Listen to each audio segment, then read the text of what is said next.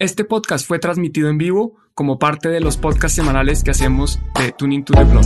Si quieres tener una ayuda gráfica de lo que describimos en el podcast y enterarte un poco más de lo que vas a encontrar aquí, no olvides seguirnos en el canal de YouTube de Bitcoin en Basibar y Juan en Cripto. Hola, ¿qué tal? Bienvenidos una vez más a Tuning to the Blog. Hola Lore, ¿cómo estás?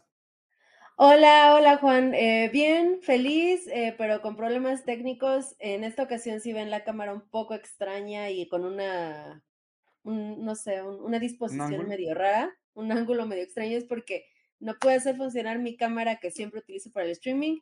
Estoy utilizando la de la compu, ni modo. Entonces, bueno, de todas formas, la información es la información y aunque la imagen esté un poco diferente y rara, acá estamos. Bueno, Lore, te ves muy bien como siempre, entonces eso no va a ser un problema. Hoy vamos a hablar de unos policías que allanaron unas oficinas de exchanges en Brasil. De Ethereum, ¿se va a pasar a transacciones reversibles? ¿Será que sí? ¿Será que no? Vamos a hablar de los dólares falsos en Venezuela, del posible nombre que pudo haber tenido Bitcoin. Vamos a hablar de unos eventos, mejor dicho, de un montón de cosas. ¿Algo que te emocione más que lo demás, Lore? Eh, pues me emociona obviamente un evento que está preparándose, se está cocinando aquí en México, eh, porque es de los primeros en su tipo, derivado de un evento magno que se llama Talentland. Eh, supongo ya me han visto por ahí, ya han visto a varios ponentes mexicanos. En esta ocasión también van a traer perfiles internacionales que están apegados al mundo Bitcoin, al mundo blockchain, y pues tal vez algunas personas ya se imaginan de qué estoy hablando. Estoy hablando de Blockchain Land en Nuevo León. Es del 5 al 7 de octubre y pues va a ser una super fiesta de pura comunidad bitcoiner mexicana y también internacional. Entonces, si pueden darse la vuelta, por ahí me van a encontrar. Eh, ahí voy a, tener una ponencia, voy a ser speaker. Y mi tema va a ser eh, cómo salvé mi negocio en pandemia con cripto. Eh, yo creo que es un tema que puede interesarles si son emprendedores, si tienen su propio negocio, si están intentando ver la forma de aceptar Bitcoin y criptomonedas en su propio negocio. Yo creo que es un tema que, les puede interesar. Y no me saques de cámara. Aquí Lo siento, Lori, me emocioné tanto que, que te saqué.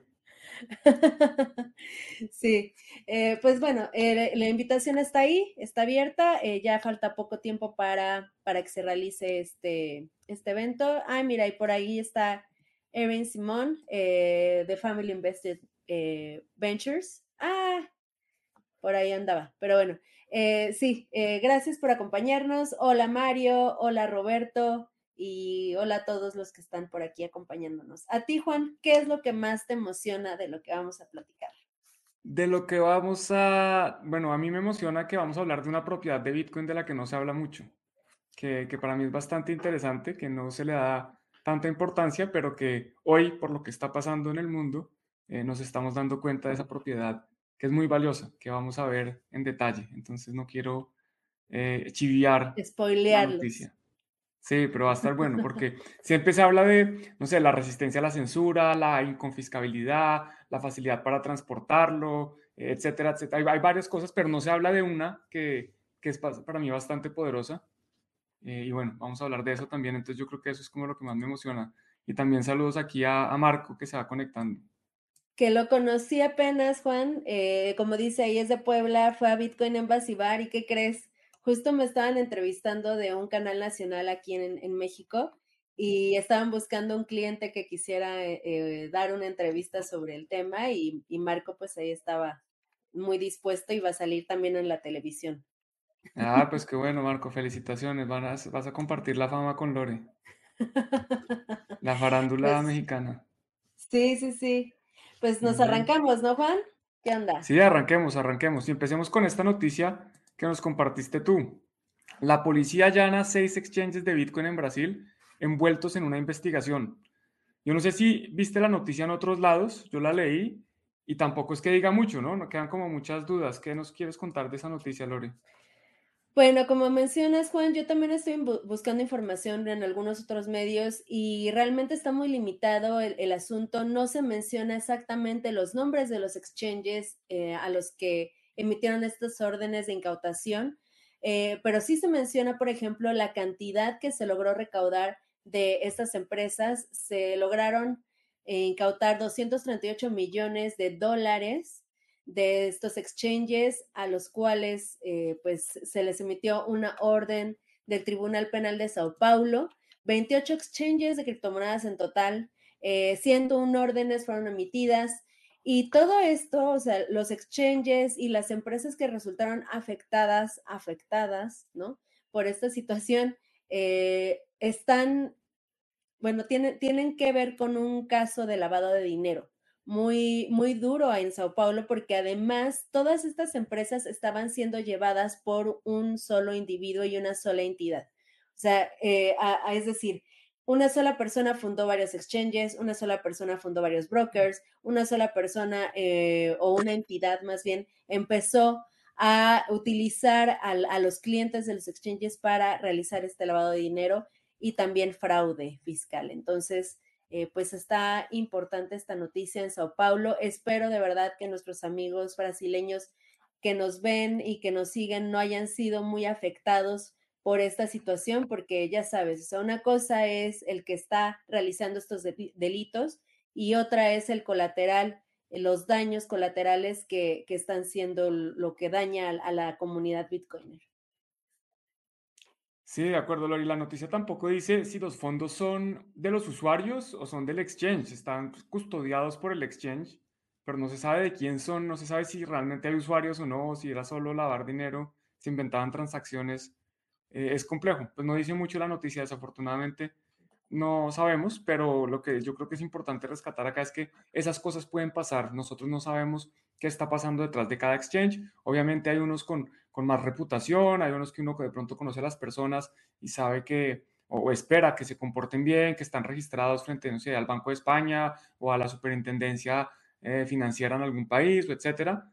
Pero, pero pues al final, si nosotros no tenemos nuestras llaves privadas, esos Bitcoin o esas criptomonedas que tenemos nos las pueden decomisar. Entonces, ese yo creo que es como el mensaje más importante, porque, porque de nuevo, es que la noticia no nos da suficiente información para, para comentar mucho más desde mi punto de vista. Eh, otro punto importante, Juan, que yo creo que sí también va muy de la mano con, los riesgos que existen en general en el espacio cripto, es el robo de identidad, ya que utilizaban la identidad de personas o ya fallecidas o, que, simplemente ya no, ya no existían o nunca existieron para realizar esta, esta operación de lavado de dinero. Entonces hay que tener mucho cuidado, eh, hay que incluso de repente meterse a, internet, verificar qué onda, porque de repente, y tú lo sabes, o sea, ha habido casos incluso de...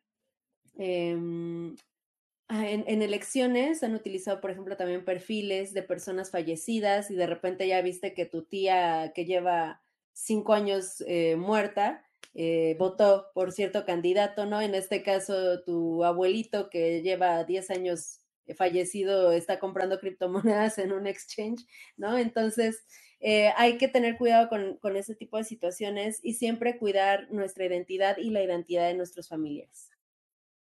De acuerdo, eso pasa y por eso también a veces muchas personas pues no recomiendan en los exchanges donde hay que pasar por KYC, ¿no? Pues al final son, son bancos de criptomonedas, son entidades normalmente reguladas que tienen eh, unos requerimientos de ley y pues tienen que cumplirlos. Y eh, lo que pasa con estas entidades es que están captando una información muy valiosa y, y, esta información pues está sujeta a hacks, ¿no? No es que el exchange sea malo y que va a utilizar la base de datos para mal, de pronto también, pero es que también esa base se la pueden robar, esa base de datos todos tenemos una, una foto con nuestro eh, no, yo soy Juan Pablo y me estoy registrando en este exchange, tal fecha, etcétera. Creo que muchos de los que hemos hecho compras en KYC, en exchanges con KYC nos ha tocado, y pues esa información se puede filtrar. Entonces, eh, yo tampoco es que sea como muy fan, pero entiendo que es un servicio que desde mi punto de vista es clave y necesario. Entonces, por lo menos en un principio. Pues sí, Juan. Bueno, Lore, y vámonos a otra noticia eh, desde algún lugar similar, pues no, no similar, pero no tan lejano, desde California, porque el gobernador de California veta un proyecto de ley que permitiría la operación de exchanges cripto. O sea, en California presentaron un proyecto de ley eh, y el gobernador dijo no, no lo vamos a pasar. Aquí vamos a esperar básicamente a que haya una ley federal, o sea, que el gobierno central, por decirlo así, tome la decisión. ¿Cómo ves esta noticia, Lore? Eh, bueno, el proyecto de ley estaba promocionado por un asambleísta llamado Tim Grayson. Eh, se llama la Ley de Activos Financieros Digitales para crear un marco para poder realizar eh, es todo, toda esta cuestión de, de, las licencias para operar en el estado de California. un poco crear un marco tal vez un tanto similar a lo que se tiene en estados como por ejemplo Nueva York, que sabemos que tienen un marco legal bastante robusto y duro para que tú puedas operar en este estado. Eh, considero que para allá iba esta, esta propuesta de ley. Sin embargo, también hemos visto recientemente todo el interés que está teniendo el presidente Biden y eh, los altos mandos de Estados Unidos respecto a las criptomonedas. Entonces, es por esto que se decide vetar esta ley, porque están a la espera de qué va a decir el gobierno federal, qué va a decir el mandamás de Biden y, qué va a, poner como legal o ilegal o, qué, cuál es la postura de Estados Unidos y de las instituciones más grandes de este país en cuanto a criptomonedas. Es por esta razón que sucede esto.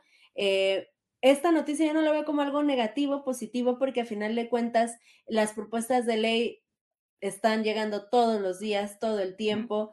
Eh, toda la legislación siempre está moviéndose y cambiando. Eh, recientemente lo que observamos eh, con XRP, ¿no?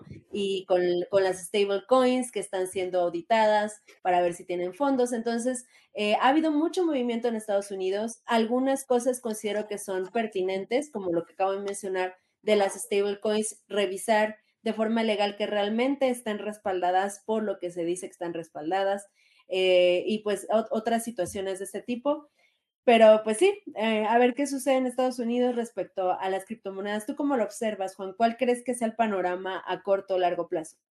Mira, yo creo algo primero similar a lo tuyo, que eh, la regulación que se pretendía implementar en California era similar a la BitLicense de Nueva York. En Nueva York desde hace, creo que en 2014, empezaron a permitir que los exchanges, que los prestadores de servicio de cripto se registraran y cumplieran con unos requerimientos. Esto no significa que regulan las criptomonedas. La, Bitcoin no, dicen, no es que ahora Bitcoin es un activo, eh, un commodity o un security o tiene estas propiedades. No, lo que dicen es, mire, si usted va a prestar servicios con criptomonedas, tiene que cumplir unos requisitos, tiene que registrarse acá y demostrar ciertas eh, calidades. Algo similar está pasando en Colombia. En Colombia el proyecto de ley eh, actual que se está discutiendo eh, propone algo similar, que es, mire, regular las criptomonedas es imposible, es como decir regular el oro. El oro tiene unas propiedades y está ahí y uno no las puede cambiar porque la ley diga. Entonces yo no creo que regular Bitcoin sea una solución, pero uno sí puede, los gobiernos sí pueden regular los prestadores de servicio. Y eso es lo que se quería hacer con esta ley, con el proyecto de ley en Colombia. Sin embargo, similar a también como está pasando en Colombia, donde el Banco de la República dice, no, ese proyecto de ley no acapara todo, ese proyecto de ley eh, solo, solo, solo, contempla un aspecto, pues el gobernador de California dice lo mismo, ese proyecto de ley no es suficiente y yo prefiero más bien esperar a que los de arriba decidan y nosotros nos, adaptamos, digamos, a la ley federal, a lo que diga pues el gobierno central. En Estados Unidos no funciona como la mayoría de países donde eh, las decisiones se toman desde el gobierno central y todos los estados cumplen. No, en Estados Unidos cada estado puede tener una ley distinta. Entonces, por eso el de California dice, mire, yo no quiero ponerme a hacer cosas distintas, yo voy a esperar a que eh, llegue esta, esta ley, digámoslo así, más, más grande de, todo el país. Y, con respecto a lo que yo creo que va a pasar, que fue como ya un poco cerrando tu pregunta, yo creo que van a tener que regular por pasos. Yo no creo que puedan, eh, que haya un proyecto de ley que regule los prestadores de servicio, los activos, las, las emisiones de tokens, las, todo, todo, todo el tiempo. Entonces yo creo que de pronto la que se viene primero va a ser la de las stablecoins eh, me, parece que hace sentido, que es como algo de, lo más fácil, al final es dólares, son, son, dólares que se están moviendo de otra forma, ¿no? Es, hay un dólar en un banco y se está cambiando la propiedad de ese dólar representado en un token. Eso es relativamente fácil de entender. Bitcoin es mucho más difícil de entender, eh, o otros criptoactivos. Entonces yo creo que los stablecoins de pronto por ahí empiezan y también van a empezar a los, los prestadores de servicio y empezar a meterse en, en, distintas partes, pero yo creo que les toca por partes. Es que esto todo es imposible, todo es muy grande. Es que entender todo cripto para poder regularlo eh, les tomaría años.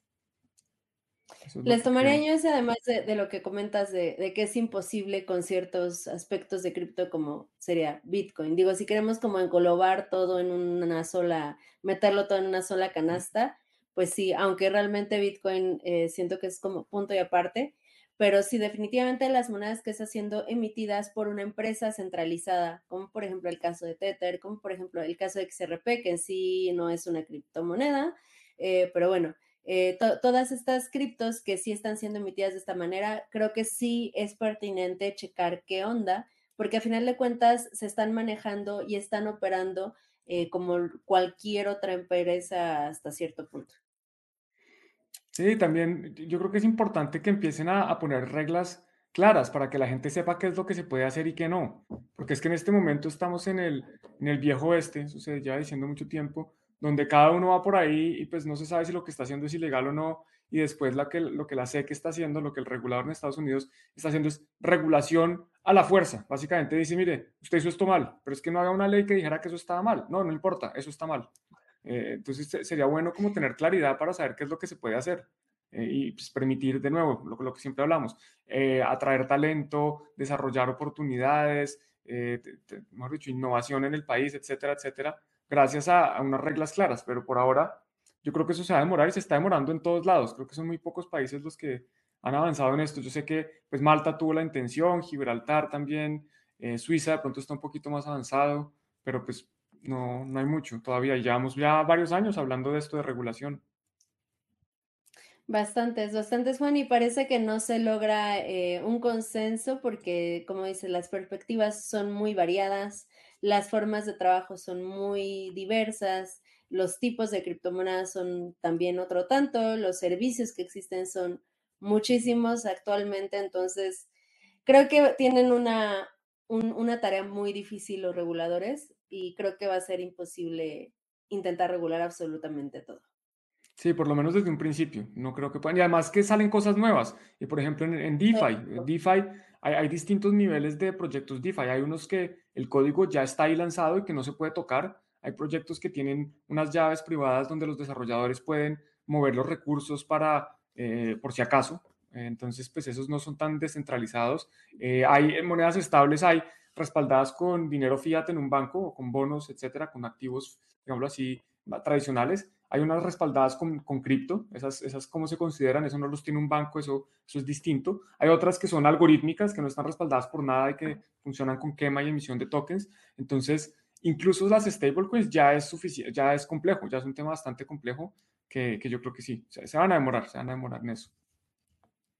Pues sí, Juan. Mira, Lore, hay una pregunta aquí. Nos preguntan que si sabes el ataque de maleabilidad de la transacción. Según yo, y corrígeme si estoy mal, es cuando tú tienes eh, la posibilidad de cambiar el, ID de la transacción por uno diferente, de alterarlo de alguna forma para que justamente esa transacción eh, pueda ser o algo de doble gasto o pueda eh, ser una transacción diferente. Según yo, este problema existía antes en Bitcoin hasta que, se reparó a través de un BIP. O sea, existe esa posibilidad de la maleabilidad en transacciones, pero en Bitcoin ya no existe. No estoy consciente si en otras blockchains pueda existir esta problemática. Sí, Lore, eh, yo no, eso no, sí, de acuerdo, eso yo creo que ya no existe. Hay un tema que es lo de replace by fee, donde uno puede reemplazar una transacción que no ha sido confirmada en la mempool, pero eso es, eso es distinto. Eh, básicamente uno, yo puedo enviar una transacción con un Satoshi por byte y mientras no sea confirmada, yo puedo enviar después una nueva transacción pagando un poco más y los mineros pues van a tomar la transacción que paga más y la otra eh, no queda aceptada. Entonces yo puedo simular que hice un pago, decirle a la persona, mira, ya está la transacción en el mempool y así, mientras no haya sido eh, confirmada, yo podría reversarla, pero eso, eso es distinto. Entonces, Sí, pues ese, problema, y, algunos lo ven como un problema y otros no, ¿no? Otros creen que es una, una propiedad interesante. Bueno, pasemos a la siguiente noticia, que la siguiente noticia también tiene que ver con Bitcoin y es que Bitcoin tuvo una chance importante de llamarse Netcoin. Esta noticia viene aquí de Cointelegraph, yo lo vi en Twitter. En Twitter aquí está, ¿tú dónde lo viste acá? o en Twitter? No, en Twitter, en Twitter, Ah, justamente ok. vi este tweet. Sí, ese- sí, sí, de acuerdo. mismo Yo también vi Ajá. este tweet donde nos muestra que eh, una persona registró Netcoin tan solo un día antes de haber registrado bitcoin.org. Aquí haber registrado netcoin.org. Esa página nunca tuvo nada y acá está pues prácticamente todas las características de la persona a la que tenía registrado eh, son las mismas, la misma ciudad, etcétera, etcétera. Eh, ¿Cómo ves esto, Lore? Habíamos comprado Netcoin. Toca No, comprar Netcoin. suena feo. No me gusta ese nombre, que nos dejen igual en los comentarios eh, si, si ustedes hubieran preferido que se llamara Netcoin o, o Bitcoin. La verdad es que yo prefiero mil veces Bitcoin. Sí, yo creo que sie- siempre el tema de decidir los nombres es, un tema complejo, ¿no? Cuando uno va a empezar una empresa, un proyecto y uno quiere un nombre, es, no es tan fácil. Eh, supongo que Satoshi también sufrió lo mismo y no, no sé, no, no, no tenía claro qué iba a hacer. Me gustó que haya cambiado, ¿no? Uno pensaría que el primero pensó en Netcoin porque fue un día antes y después dijo, no, sabe que mejor, mejor Bitcoin. Y me parece además también curioso porque ante- antes ya existía BitGold, eh, antes ya había como el, el Bit, como que tenía algo de una, una historia un poquito más importante que el Net, que el Netcoin. Sí, sí, sí. Y, y bueno, acá nada más para explicar un poquito eh, qué onda con esta noticia. La mayoría de las personas que registramos una página web, eh, no sé si alguna vez lo hayan hecho ustedes, eh, si no lo han hecho, creo que es un ejercicio interesante. Sin embargo, pues obviamente hay que comprar, ¿no? Hay que comprar este, el dominio de una página web. Eh, generalmente se pide el, un ID o eh, los más sencillos que, que podemos acceder actualmente, pues te piden, no sé, tu tarjeta de crédito, ¿no? Para poder comprar estos, estos dominios. En este caso, eh, Satoshi al parecer compró desde, desde, un servicio que se llamaba Anonymous Speech, en el cual lo podrías comprar de forma totalmente anónima y, y o sea, como obviamente tenés que crear un usuario, o sea, se crea un usuario que compra ambas, ambos dominios, uno un día antes que el otro. Es por esto que se tiene esta información de quién compró qué. Y sí, mira, acá tenemos eh, otros comentarios de no, Bitcoin está mejor. Álvaro Cobarro, mira. ¿Viste que apareció? Sí, eso te iba a decir, apareció Hola, Álvaro. Qué bonito. Pero no serán en BTC qué? No, yo no entiendo a no, qué. No entendemos tu, tu, pregunta. ¿A qué momento se refiere de lo que hemos hablado?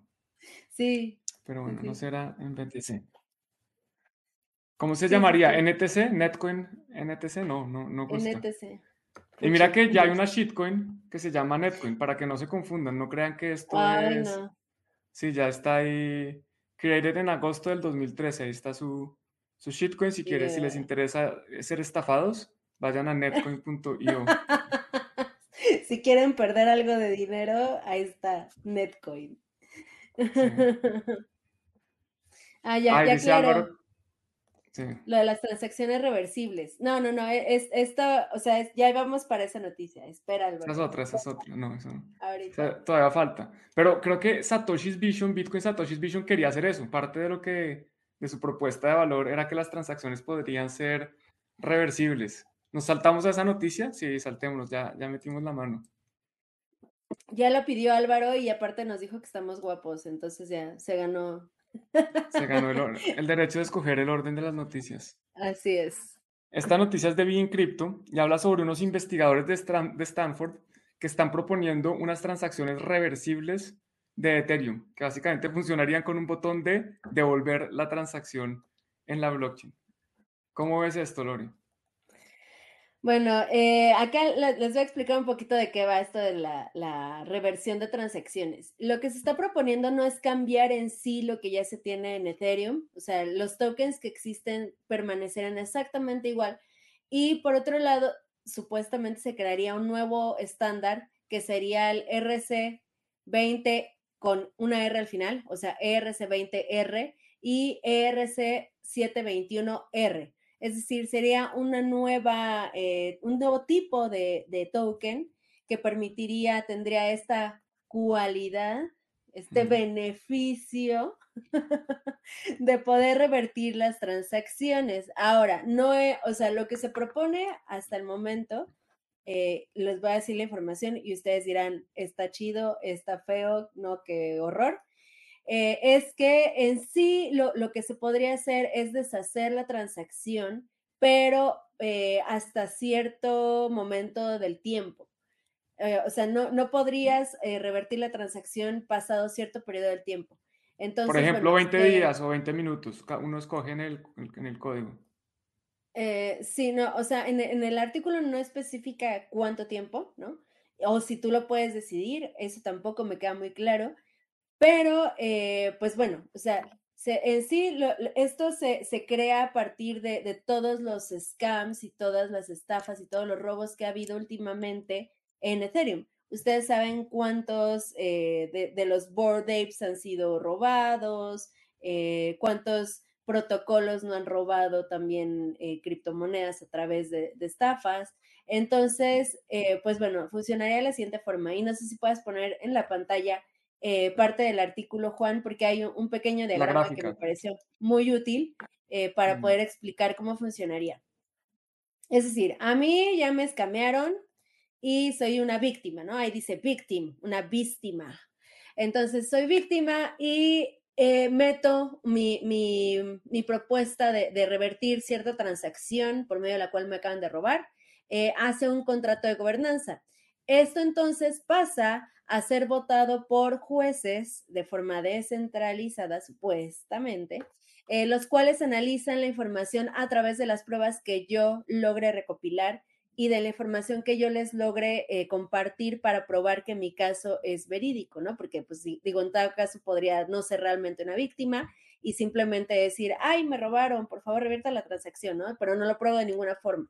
Entonces, el, punto aquí supuestamente es que eh, yo demuestre con pruebas, ¿qué pruebas? No se dice todavía, cómo, no se dice tampoco, pero bueno, el punto es que eh, si yo utilicé esos tokens ERC20R o ERC721, existe la posibilidad de que se pueda revertir la transacción a través de un contrato de gobernanza que va a ser juzgado por jueces de forma independiente.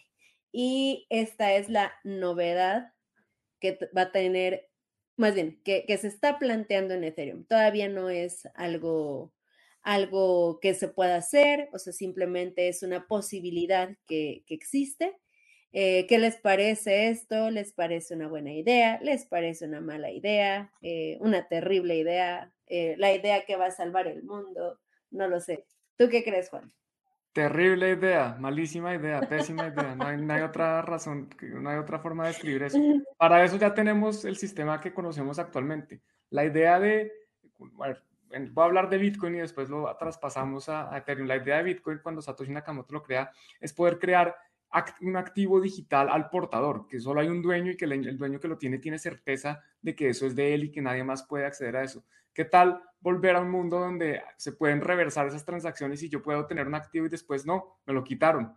Eso no es lo que se propone, eso no es la idea. La idea precisamente es que yo lo pueda tener y es tener certeza de que es mío. ¿Qué tal donde a mí me den un token robado y después se me reverse esa transacción? No, eso, eso no es, para eso están otros sistemas, para eso están los bancos, donde yo pago con una tarjeta de crédito, si me la hackean o lo que sea, hay seguros, si yo puedo devolverlo, eso ya existe, eso no es nuevo. Nuevo sería crear Bitcoin de nuevo, pero ya lo crearon. Entonces yo no, yo no creo que eso sea interesante. Aquí volviendo un poco a lo que tú dices, eh, está el número de hacks. En total ha habido más o menos 831 hacks donde se han robado 27 mil millones de dólares. Esto es, un, esto es el tamaño de un banco. Se han robado muchísimo dinero en distintos hacks. Acá están por, por tipo, por blockchain, eh, clasificados de distintas formas. Esta página se llama hacked.slowmist.io por si les interesa. Esa es la justificación, pero, pero pues es que si no quieren que las transacciones sean reversadas, no se metan en esto. Me parecería muy extraño que hicieran eso. Personalmente, ¿cuál es el incentivo a comprar un token ERC20R si después me lo pueden quitar?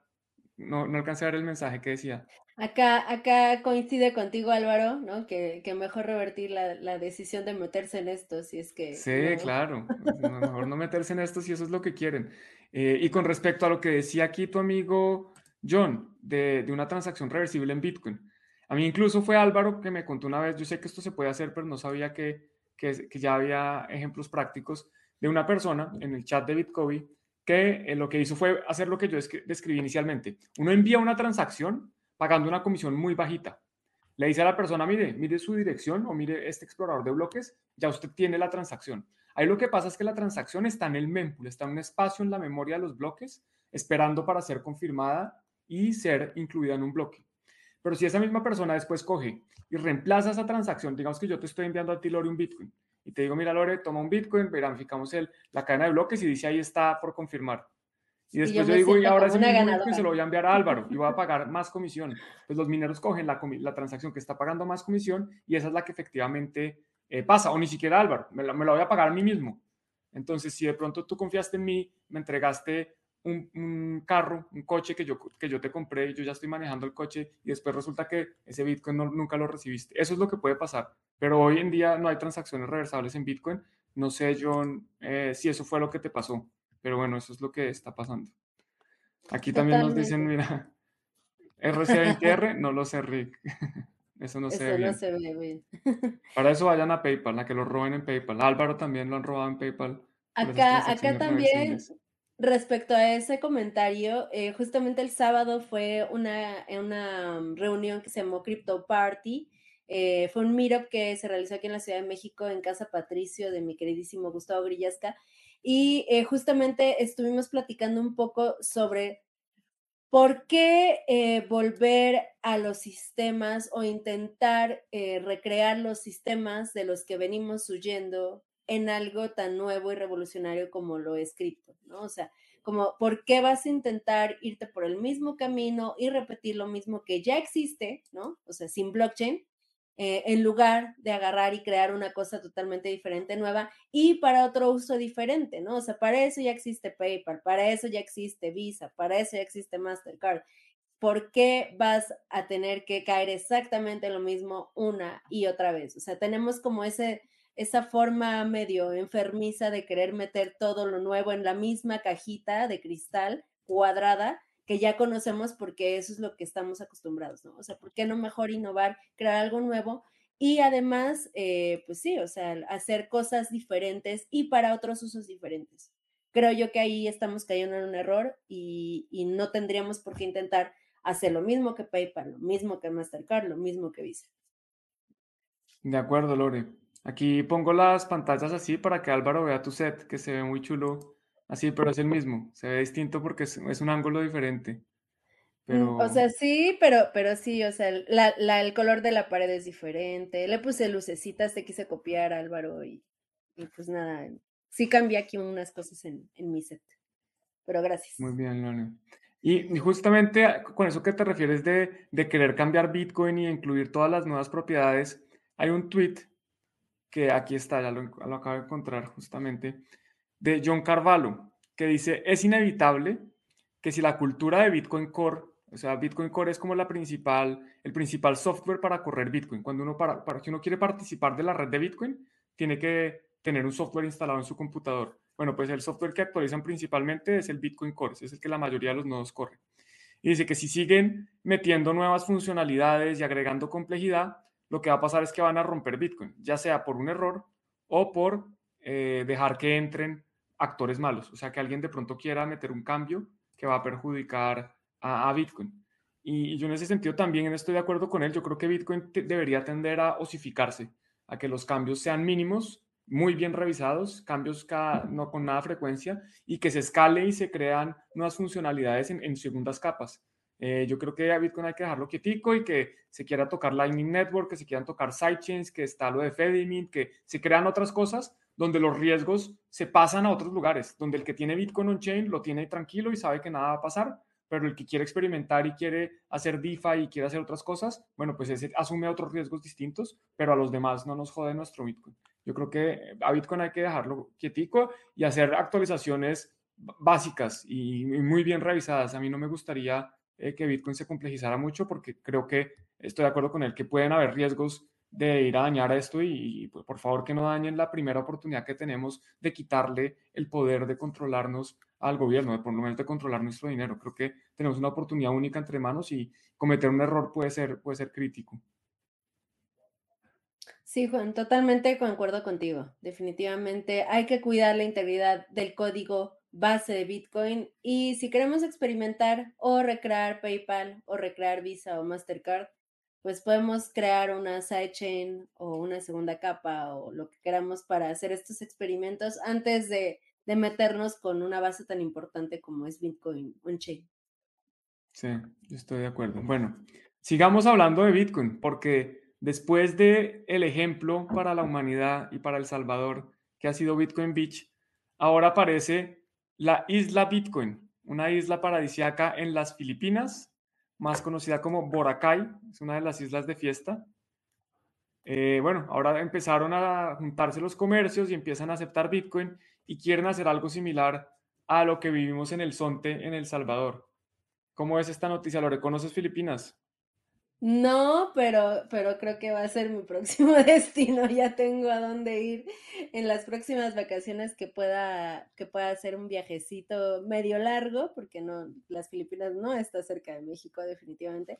Pero creo que es una isla que valdría la pena visitar si andas por allá o si quieres pasar el rato en una isla paradisíaca ahí en las Filipinas.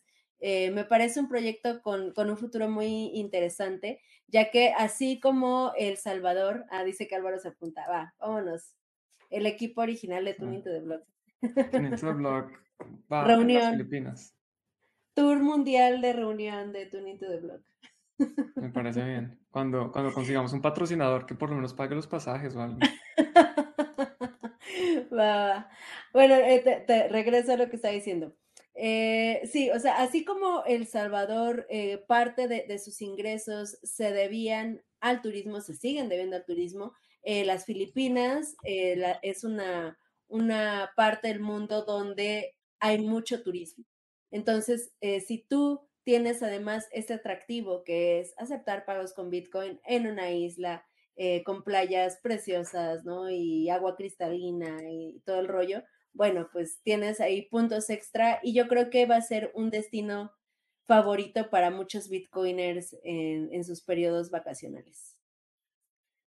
Perfecto, Lore. Sí, a mí las Filipinas me encanta, yo he ido ya dos veces y seguramente volveré más porque siempre un lugar donde Bitcoin sea bienvenido, pues es atractivo ir allá, a ese lugar. Entonces allá nos, nos vemos. No sé si vamos todos juntos a por aparte, pero sí hay, que, sí hay que ir a las Filipinas a ver qué es lo que hay allá. Mira, y aquí eh, Josué Yuman dice que difiere conmigo, que él cree que Bitcoin debe ser escalable on-chain para sobrevivir en el largo plazo. Ese, obviamente él dice que eso es su opinión. Aquí respetamos la opinión a pesar de que no la compartamos. No sé si quieras argumentar cómo, lo, cómo se va a escalar Bitcoin on-chain, agrandando los bloques, aumentando el número de bloques, disminuyendo las transacciones. ¿Qué se te ocurre que pueda pasar para, para uh, escalar on-chain. Sería interesante, yo, yo ya expresé mi opinión. Bueno, aquí para los que les interese también, mostrarles que está el Twitter de Bitcoin Island, es Bitcoin Island PH, que es de Philippines. Las Filipinas es de los países más bonitos del mundo, son como 3.000 islas, eh, cada isla más bonita que la anterior, o sea que si van a ir, vayan en Boracay, las Filipinas. Y también mencionar que hay otros proyectos similares. Aquí, por ejemplo, hay uno. Ay, este no era el que yo quería mostrar. Es, síganme en Twitter. Leando, ajá, tu Twitter. Ahorita pones. Sí, no, pues tenía, tenía que aprovecharlo. nunca, nunca tengo esta oportunidad. Mira, acá está Bitcoin Jungle, eh, Bitcoin Jungle CR de Costa Rica. Y yo sé que hay más, hay otro en Botrán. Eh, yo sé que hay, hay varios proyectos como por distintas partes, Centroamérica, Latinoamérica donde hay comunidades que, que quieren eh, como ser su propio Bitcoin Beach, pues como seguir el ejemplo de Bitcoin Beach y enseñarle a la gente a, a poder empezar a mover Bitcoin, obviamente transacciones pequeñas vía Lightning Network y, y, a que los niños sepan utilizar una billetera y eso a mí me parece muy bien. Total, totalmente. Eh, mira, Juan, eh, no sé si puedas poner de nuevo el, el, Twitter de las Filipinas y digo, ya y si quieres poner también el tuyo otra vez. Hay un pequeño video al principio. Mira, no sé si te puedo decir. ¿Este? Ahí. ¿De Disney? No, no, no. no, no, no, Ay, no. Este. Ese, ese, ándale. Ese está muy padre porque eh, muestra justamente eh, un pequeño comercio eh, donde se acepta Bitcoin. Ellos están utilizando, al parecer, un sistema centralizado eh, a través de, un, de una plataforma de cobros que no la he investigado bien, pero sospecho que se desarrolló allá mismo y eh, utilizan códigos QR para, que los negocios puedan tenerlos ahí en, sus, en su, bueno, donde cobran. y, tú nada más escaneas el código y pues mandas el, pago. Entonces, para que se den una idea de cómo está funcionando ahorita el sistema para cobros con Bitcoin en, las Filipinas.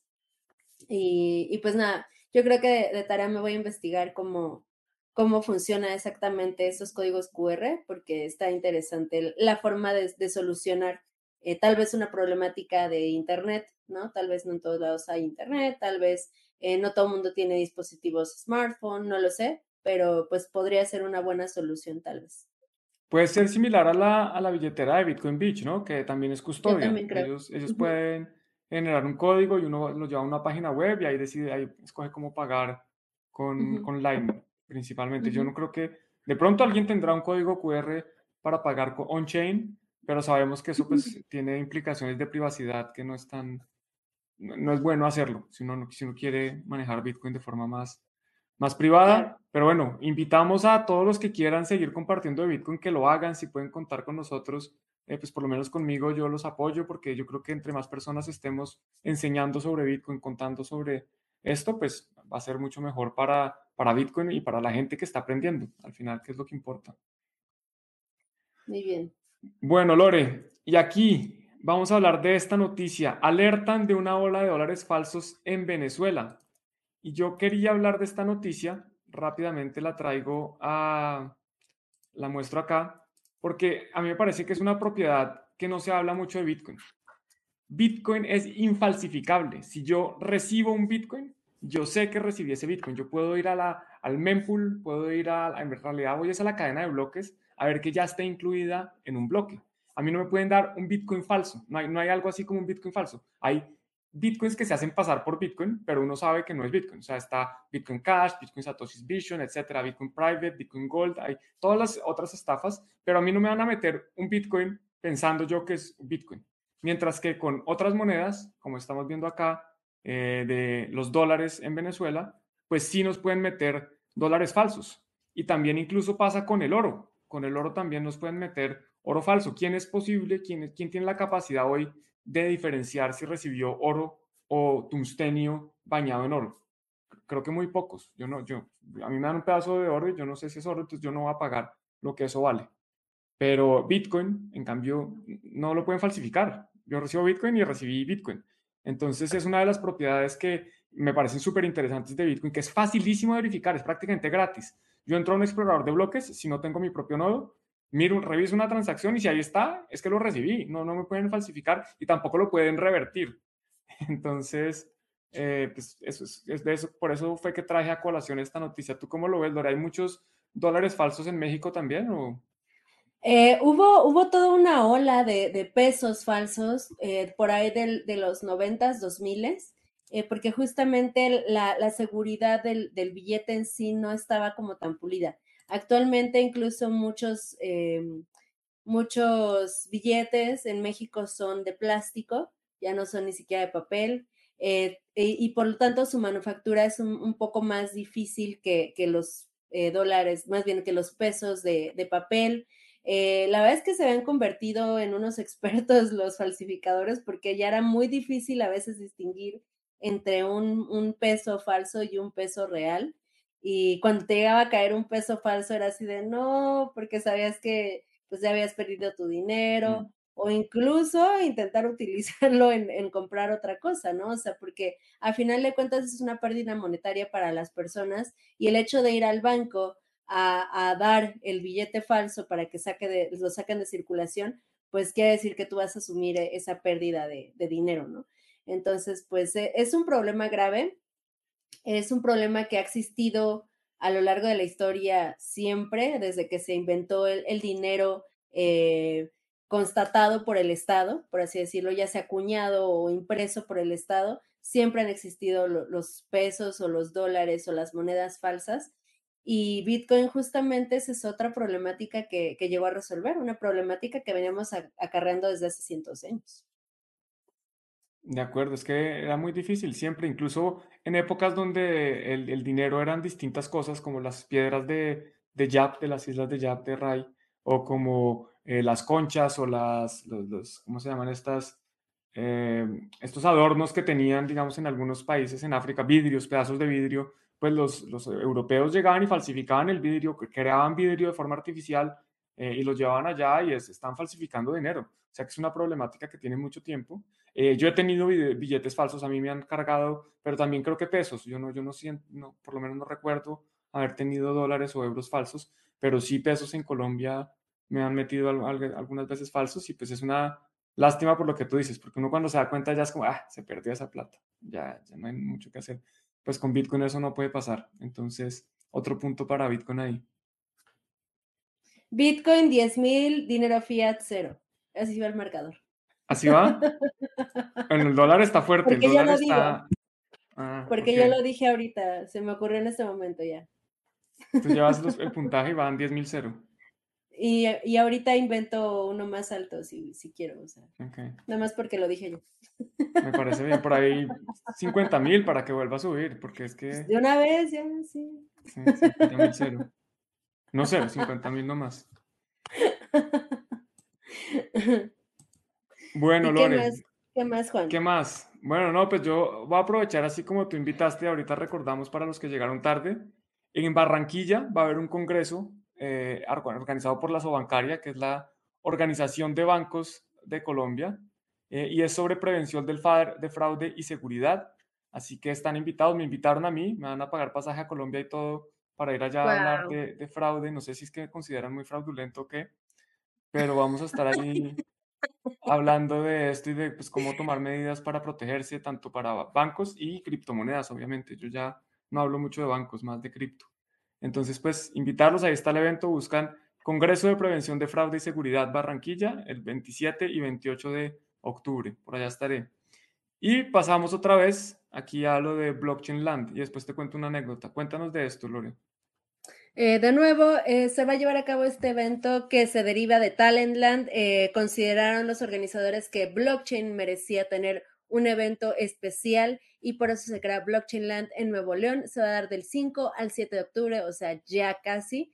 les comento que los pasajes no están tan caros si es que van desde la Ciudad de México, hay unos vuelos súper baratos y pues Monterrey tampoco es como la ciudad súper carísima aquí en México. Entonces, si les dan ganas de ir a ver Fíjate, ahí está Papá Bitcoin, que no, ya no quiere ser Papá Bitcoin, está Juan Rodríguez, está Steve Wozniak, va Samson Mao, Mónica Tajer, David Bataglia, eh, por ahí también vi a Maggie Wu, mira, su queridísimo Matt Crypto también, eh, Indira Kempis y pues muchísimos otros speakers, incluyendo a su servilleta.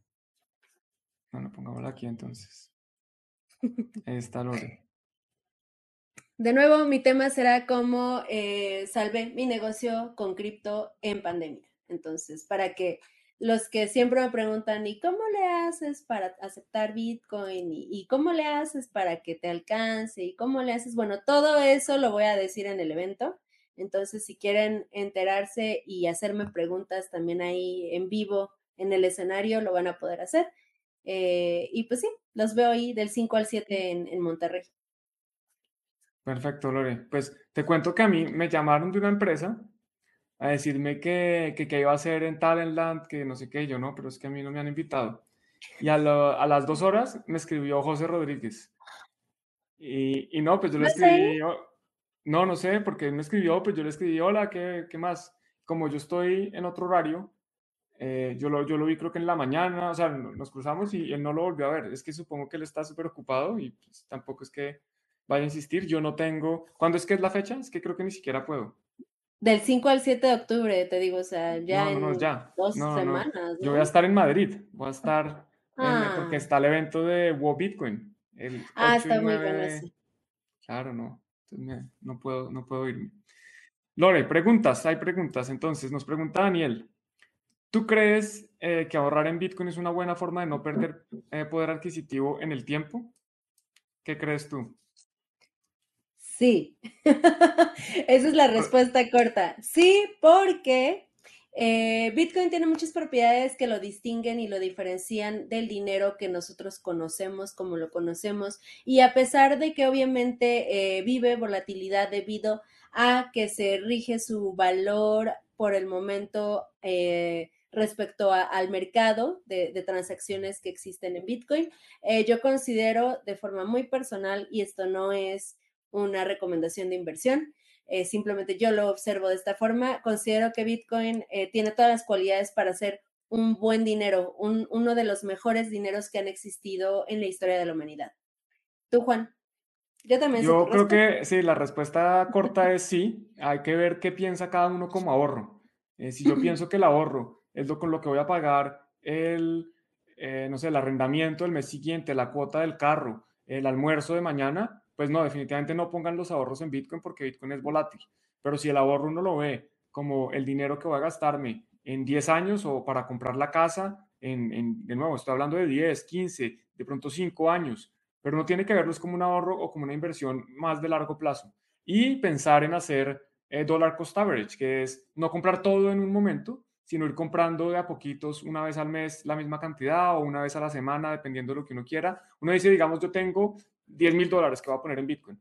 Ah, pues voy a poner 100 a la semana o 1000 al mes, o cada uno decide lo que quiere hacer, pero es una forma de coger un promedio y no, que, no, no casarse con el precio de un momento que no sabemos si en este momento está caro o barato, no sabemos si va a caer más o no. Entonces, pues, si yo compro ahora y si cae, pues mejor, porque lo siguiente que compre, compro más bajito. Y si ya empieza a subir, pues bueno, al menos compré algo eh, en este precio barato. Pero entonces, definitivamente, para ahorro en el largo plazo, yo creo que sí es interesante. Otra pregunta. Nos dicen, bueno, hola a los dos, ¿cómo ves el avance de DeFi, ETH, de erudita del mundo tradicional de las finanzas? No entendí muy bien la pregunta. ¿Cómo ves DeFi en general, Lore? ¿O no? Eh, o sea, la pregunta sí no, no la entendí, disculpa, MCID, pero eh, ¿cómo el avance? Eh, bueno, DeFi considero que, anda, gracias, gracias, porque todavía no, no alcanzo a ver. Em, ¿Cómo considero DeFi actualmente? Me parece que DeFi es una propuesta interesante que también soluciona problemáticas de la banca tradicional. Eh, sin embargo, eh, como toda tecnología, como todo proyecto nuevo, siempre al principio tiene fallas, eh, tiene problemas como no todo mundo sabe utilizarlo, hay muchísima gente aprovechándose también del desconocimiento del funcionamiento, eh, estos huecos respecto a, la programación de los contratos inteligentes. Entonces, eh, creo yo que es arriesgado actualmente el, jugar con DeFi, pero eh, si tú ya estás informado, si tú ya estás al tanto, si sabes todos los riesgos que conlleva, pues adelante, ¿no? y yo creo que falta mucho desarrollo todavía a, largo plazo, pero considero que, va a ganar mucha más relevancia. Si ganó relevancia en este periodo 2020-2022, eh, de aquí yo, yo creo unos cinco años más, tres años más, probablemente veamos un avance muy grande en DeFi que realmente proponga soluciones más viables a las problemáticas tradicionales. Buenísimo, Lore.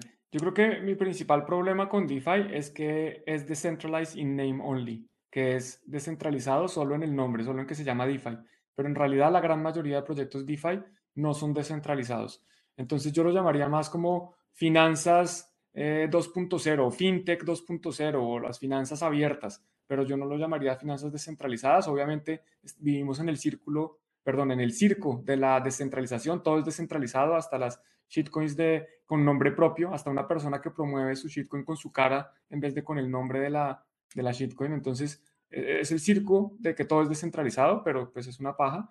Pero sí me interesa, o sea, me parece que el tema de contratos inteligentes que se ejecutan automáticamente y que pueden hacer, ofrecer servicios y productos financieros, me llama muchísimo la atención y creo que eso va a existir. Va a existir, no sé si va a ser en Ethereum o si va a ser de pronto en una sidechain de Bitcoin o si va a ser en otra cosa completamente o, depende, como dicen algunas personas que quieren que en Bitcoin se hagan contratos inteligentes, pues de pronto es ahí mismo. Yo no creo, no quiero, pero, pero yo sí creo que hay que, o por lo menos que el que le interese, que lo investigue porque, porque por ahí yo creo que puede ser el futuro o uno de los futuros. Yo no creo que los bancos, eh, digamos, los, los terceros de confianza vayan a desaparecer porque también están los exchanges, están compañías con las que hemos trabajado como, como Leden, que ofrecen otros servicios centralizados. Yo no creo que vayan a desaparecer, pero sí creo que los descentralizados tienen unas ventajas interesantes eh, que, que, al final, pues si, la gente las valora, esas ventajas van a, van a existir y van a ser cada vez más poderosos. Entonces, eso es lo que yo veo de DeFi.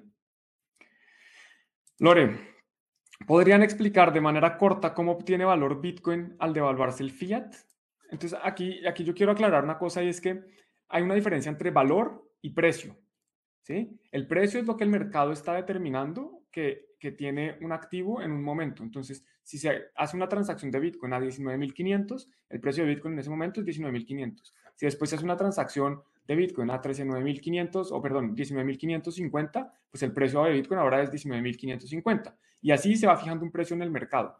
El valor de Bitcoin no cambia porque el precio cambia de un momento a otro. O sea, el precio está cambiando todo el tiempo, pero el valor de Bitcoin no es que esté cambiando todo el tiempo. El valor de Bitcoin es más, se debe a como a su, su, su mismo valor intrínseco. Es porque Bitcoin es valioso. No es porque tenga un precio muy alto, es porque nos permite a la humanidad eh, tener unas, unas ventajas sobre otras formas de dinero.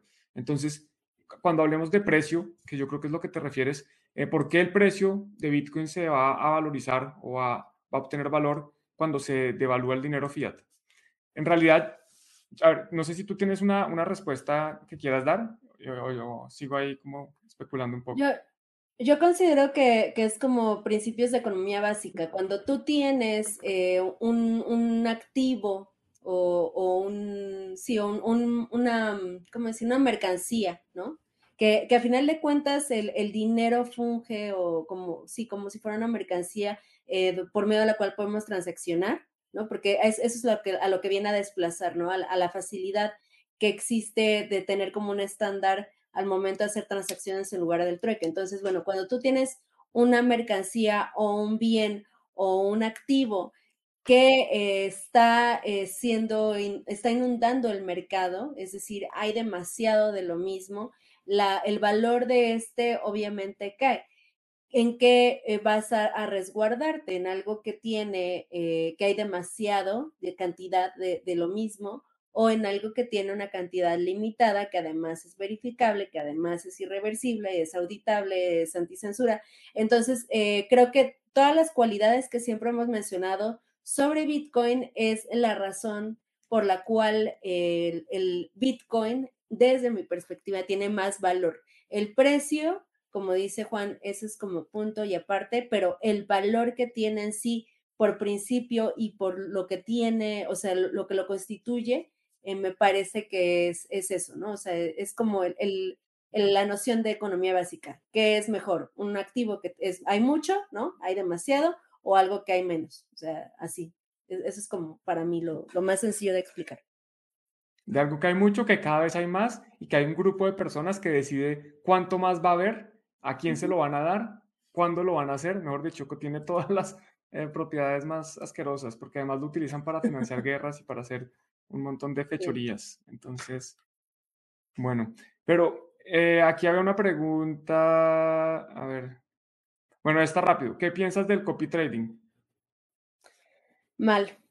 Eh, mal porque eh, a final de cuentas lo que tú estás haciendo es confiar lo que tú, las decisiones que estás tomando tú en cuestión monetaria, que no es una cosa muy simple, el dinero es tu tiempo de vida que tú estás asignando para acumular un valor. Entonces, ¿qué, ¿qué, valor tiene tu tiempo de vida? O sea, estás confiando eso a una persona externa que además muchas veces ni siquiera sabes quién es, ¿no? O sea, no sabes lo que sucede en, en, la cabeza de esta persona.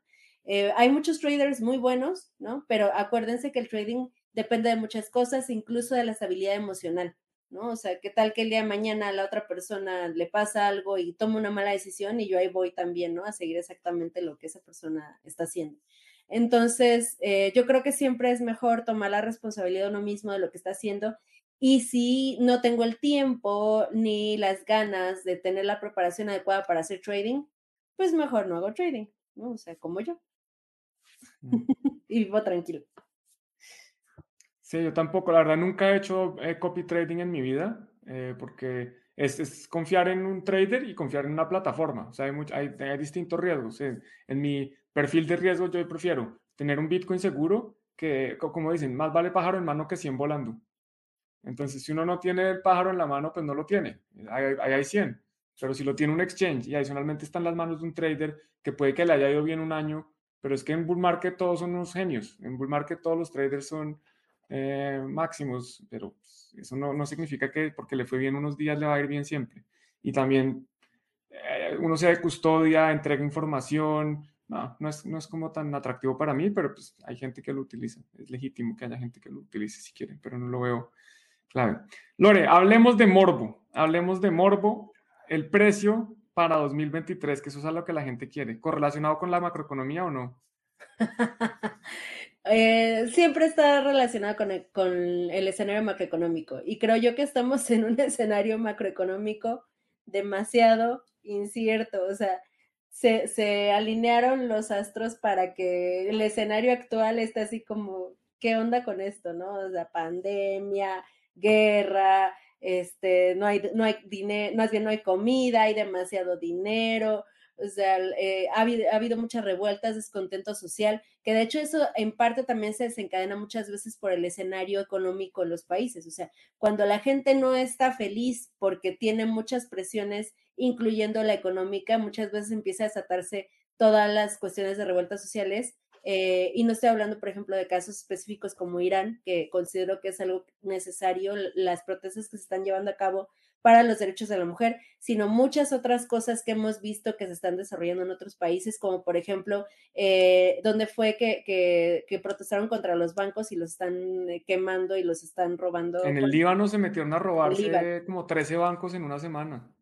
Exacto, o sea, cuando, cuando se juntan todos esos factores, se crea un caos que, que va, va, a parar en cosas inciertas, ¿no? Pero también la, la cuestión es que estas mismas eh, presiones sociales y movimientos sociales han desencadenado eh, nuevas épocas en, en, la historia humana. Entonces, creo yo que estamos en ese momento crítico a nivel mundial. ¿Qué va a suceder más adelante? No podemos saberlo, pero lo que sí es que se viene un cambio importante a nivel mundial, sea cual sea el, que vamos a ver. ¿Cuál es el precio de Bitcoin para el 2023? No lo sé, yo espero que suba el precio, pero nada más es una, una expectativa, no, no es una cuestión que yo esté fundamentando en, en un análisis o algo así. Sí, yo también creo que desafortunadamente el precio de Bitcoin no se va a disparar en 2023. Creo que nos va a tocar esperar más. De pronto hacia finales de, de 2023, pero yo creo que el tema macro va a influir. Hay algo de esperanza que yo guardo y se resume en esta gráfica que voy a compartir. Aprovecho la oportunidad solo para mostrar mi Twitter, para que me sigan. No, de verdad, ahora sí va la gráfica. Esta gráfica lo que muestra es los días de monedas destruidas. Para entender esto, esto es básicamente, se cogen cada una de las UTXOs que se han gastado en los últimos 90 días, o sea, todas las transacciones que se han hecho de Bitcoin en los últimos 90 días, y se multiplica por el día que esas transacciones estuvieron dormidas. Y en este momento estamos en mínimos históricos. ¿Qué significa esto? Que los holders no están vendiendo, o sea que las transacciones que se están haciendo, los, UTXOs que se están gastando en los últimos 90 días, son muy jóvenes. Son transacciones de gente que está haciendo trading. Y eso me da mi esperanza para pensar que de pronto viene el decoupling. El decoupling es como que se desacopla Bitcoin del mercado tradicional y ya, ya pierde esa correlación. Si vemos una gráfica de Bitcoin con el Standard Poor's o con el Nasdaq, que son índices accionarios en Estados Unidos, vamos a ver que normalmente si el índice cae, Bitcoin cae. Si el índice sube, Bitcoin sube. Y obviamente en mayores proporciones, Bitcoin es más volátil. Entonces, si el Standard Poor's cae, no sé, un 1%, Bitcoin cae un 4%. Si sube un 1, pues Bitcoin sube un 4, más o menos. Y, y recientemente ha habido una correlación muy fuerte. Pero yo creo que puede pasar que ya todos los que tenían que vender Bitcoin lo vendan, que solo queden los holders y que se que haga ese decoupling, que la gente dice, oye, pero es que Bitcoin se den, se den cuenta del valor que tiene Bitcoin, independiente del precio en ese momento. Esa sería como mi esperanza, pero no sé si depositar eh, todo, o sea, mejor dicho, es solo como una pequeña luz de esperanza eh, con todo lo malo que tú dices que es que se juntó, en Colombia ¿cómo es que Se juntó el hambre y las ganas de comer. O sea, todo, lo malo para, para que el precio de Bitcoin no esté contento. Mm. Pues sí. Eh, no sé si quieres resolver otra pregunta, Juan. Ya llevamos una hora ahora sí. Este, podríamos resolver tal vez una última, ¿no? Veamos este comentario, a ver si hay pregunta, porque Deraster ha comentado varias veces y lo, lo he ignorado. Perdón, Der. Según BTC, se disparará cuando las CDS estén bien plantadas. Eso lo vi en la conferencia de XRP. Ah, ya ven que XRP está haciendo las cosas bien. Parece que se volverá la cripto de ejemplo de regulación. Es que XRP no es una cripto. XRP es un sistema de transacciones centralizado. ¿Cuándo puedes suponer un, un nodo de XRP? ¿Cuándo tú puedes hacer una propuesta de cambio en el código de XRP? O sea, XRP está emitido por una entidad central y para mí XRP no es una criptomoneda. Y si las CBDC están bien plantadas, adiós libertad económica para transaccionar eh, a cualquier cosa. O sea, vamos a, vamos, vamos, vamos a tener las manos atadas hacia lo que quieran los gobiernos, en lo que gastemos. Eh, ¿Tú crees que nos van a dejar utilizar una moneda que pueden bloquear desde el inicio para poder comprar Bitcoin? O sea, yo, yo no creo que permitan eso. O sea, con la CBDC se acaba la libertad transaccionaria y yo espero más bien que jamás eh, esté una CBDC bien plantada, porque en ese momento se acaba la libertad de las personas, siento yo. Sí, de acuerdo. Yo creo que las CBDCs es lo peor que puede pasar. O sea, si, si Bitcoin no es exitoso y en cambio nos salen con las CBDCs, es como que Satoshi le hizo el peor regalo a la humanidad, porque es la peor herramienta que pueden utilizar los gobiernos en contra nuestra, por distintas razones, no solo por el espionaje, el control, sino que ahí sí hay transacciones eh, censurables, transacciones reversibles, cuentas bloqueables, eh, se pierde gran parte de las propiedades de Bitcoin, la neutralidad, eh, la oferta finita, el, calendario de emisión, se pierde el tema de que es un activo que nosotros tenemos, nadie nos lo puede quitar también. Pueden poner tasas de interés negativas, o sea que el dinero pierda valor en el tiempo. Pueden poner fecha de caducidad de las monedas. ¿Sabías que el cripto yuan tiene fecha de caducidad? Que si la gente no lo utiliza, llegado a una fecha, lo pierde. O sea, están, no le permiten a la gente ahorrar. Tiene que gastar, tiene que gastar porque si no, se pierde ese dinero. Eso para mí es una ridiculez, eso no es un dinero que uno tiene, eso es simplemente una, una herramienta que está utilizando un gobierno, un banco central, para controlar lo que uno hace y lo que uno deja de hacer y cómo se gasta uno el dinero. Y eso pues no, es el mundo donde yo quiera vivir. Entonces la CDC es doble dedo para abajo y lengua para afuera. Fuchi CBDCs. No queremos aquí las CBDCs. Por lo menos aquí en este podcast no. Tal vez hay algunos donde sí, pero aquí no. aquí no nos gustan. Pero no es recomendación de inversión. El que quiera una CDC, pues, no sé, el que quiera ser esclavo del sistema, adelante. Pónganse los grilletes y el collar.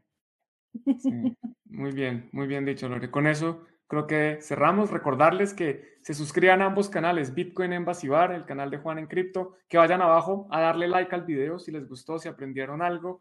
Si no aprendieron nada, también le pueden dar like, que se suscriban al canal, que le den clic a la campanita y, bien importante, que sigan a Juan en Twitter, porque hoy lo chileó como tres veces. Ahorita lo vuelvo a poner. No, mentira, ya nos vamos. Iba, a mostrarles el análisis de Chainalysis, que lo iba a bajar, pero me toca llenar toda esta información con ah, nombres falsos. Para el próximo. Queda para el próximo lunes. Para el próximo lunes les cuento qué encontré. Y quería ver si Filipinas dónde estaba. Quería ver qué tan, qué tan bien rankeado estaba Filipinas. Pero bueno, para la próxima les cuento. Va, excelente. Un abrazo. Nos vemos a la próxima. Bye. Chao.